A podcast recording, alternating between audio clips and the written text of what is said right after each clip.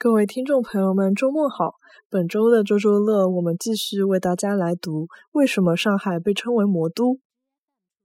迷幻之城，上海坐落于长江入海口的冲积平原上，是镇守长江的最后一把锁钥。这里依江作海，苏州河和黄浦江一横一纵穿城而过，注入浩浩荡荡的长江。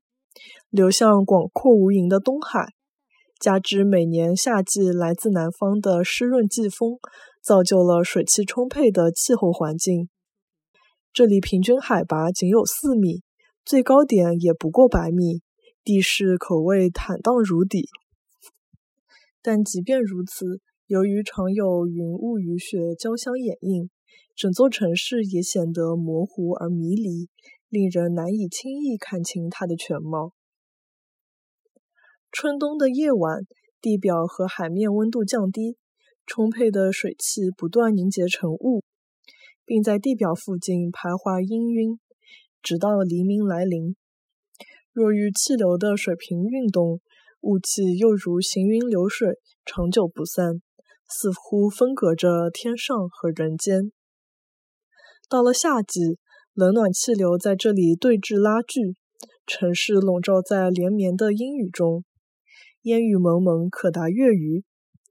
而随着北方的寒潮来袭，一场暴雪正蓄势待发，其降雪强度之猛烈，将超越众多北方城市。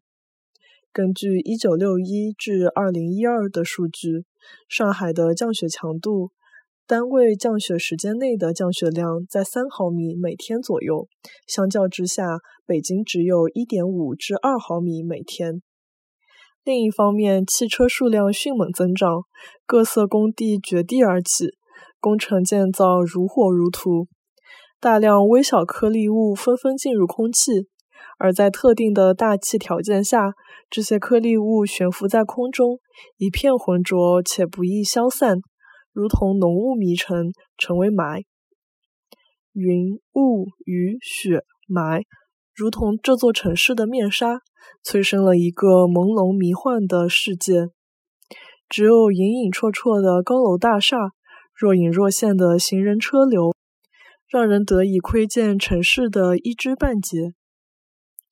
即便是云开雾散、晴空万里，整座城市在眼前一览无余，但其面貌却愈发捉摸不定。深刻的矛盾、激烈的冲突在这里集中上演。呈现在人们眼前的，将是一个极为错综复杂的混沌空间。